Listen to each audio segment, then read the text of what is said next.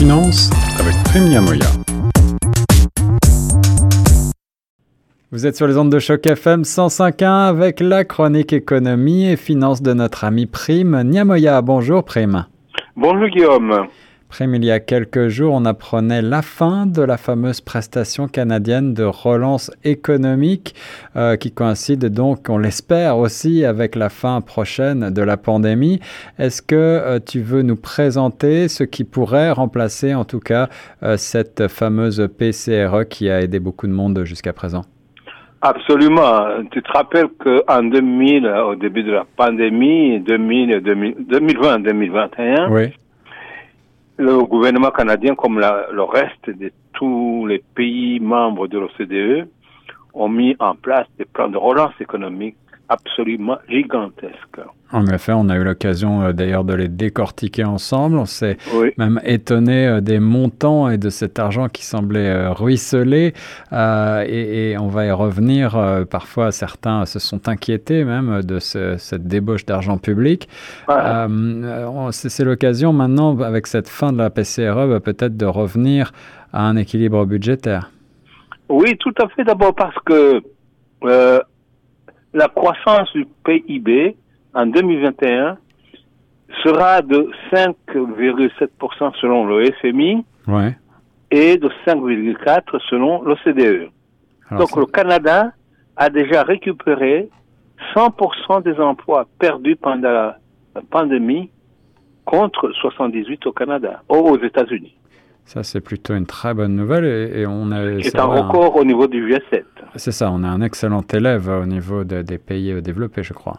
Ah oui, c'est le meilleur élève d'ailleurs du G7. Alors voilà, pour une fois, on peut s'en féliciter. L'économie, euh, la planète économie est plutôt euh, sous euh, des cieux propices pour le Canada. Oui, absolument. je crois que ben, les, les, conservateurs en particulier se félicitent de la fin de cette PCRE. Absolument, pratiquement tous les partis avec des nuances. Bien sûr, le, les néo-démocrates estiment que la PCRE euh, devrait plutôt être maintenue mhm. tant que le pays est en situation de pandémie, mais est en train de s'en sortir. Mhm, mhm.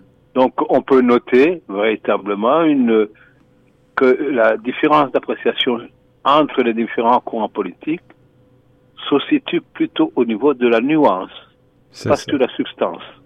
Alors dis-moi, euh, Prime, euh, tu disais que euh, les déficits ne sont pas aussi, ne font pas autant peur que ce que l'on pourrait penser. tu as quelques chiffres à nous donner? Absolument, j'ai glané quelques chiffres intéressants. Donc, d'après les experts, l'état des finances fédérales n'alarme pas beaucoup malgré des, records de, euh, de, déficit records qu'on a connus dans le passé. Oui, 354 milliards en 2020-2021. Jamais vu depuis la guerre. Jamais vu. en une seule année, c'était plus de 20% du PIB. Énorme. énorme. Ouais. C'est dans l'ensemble. Bon, c'est la moyenne de l'ensemble des pays membres de l'OCDE.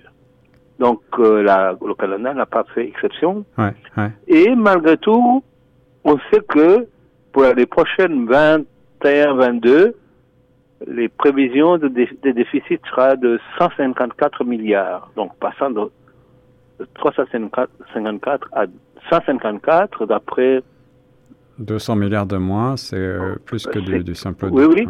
Donc le, ratio du, de la dette sur le PIB sera de 7, va passer de pratiquement 20% à, à 7,7%. Excellent. Alors tu disais, tu disais qu'une des raisons pour lesquelles euh, la plupart des experts économiques euh, au pays ne sont pas trop inquiets, c'est d'abord euh, bah, grâce à la croissance du PIB. quelle, est, quelle est l'autre raison, Prime? C'est que les taux d'intérêt restent très très très bas pour le Canada, hmm. qui jouit d'une bonne cote euh, chez les financiers, c'est les trois, les, trois A, euh, comme les États-Unis et les autres membres, comme l'Allemagne, la France et d'autres pays. Oui, oui, le triple A. Donc, euh, c'est C'est selon les projections du directeur parlementaire du budget des PB. Donc le ratio euh, dette sur le PIB va diminuer. Donc euh, il souligne en outre que le ratio de la dette, ça c'est le ministre, la ministre des Finances, mm Freeland, qui a souligné que le, le ratio de la dette sur le PIB, PIB est le plus bas des pays membres de l'OCDE. Encore une bonne nouvelle, une raison de se réjouir de la bonne santé euh, de l'économie canadienne, surtout par rapport à celle euh, de nos voisins ou en tout cas des autres pays développés. Donc on peut dire que l'avenir est plutôt positif. Absolument. Je, pense que la politique économique du gouvernement canadien en général se situe dans le bon sens. C'est ce qui me fait dire d'ailleurs que la science économique, euh, la discipline économique euh, n'est pas toujours aussi lugubre comme l'affirmait il y a quelques siècles l'historien des sciences essayiste écossais Thomas Carlyle. Thomas Carlyle, c'était sa citation, une science lugubre.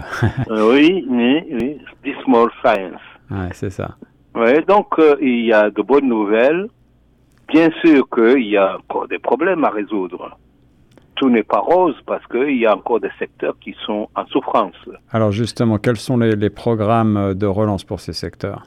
Bon, C'est, comme tu peux l'imaginer, des, des, programmes pour euh, le tourisme et l'accueil.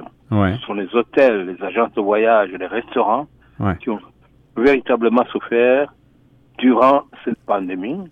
Et puis, il y a aussi un autre programme de relance pour les entreprises durement touchées qui vont bénéficier de subventions salariales et de subventions de loyer. Et tout cela est finalement pour essayer de continuer à soutenir la croissance et l'économie.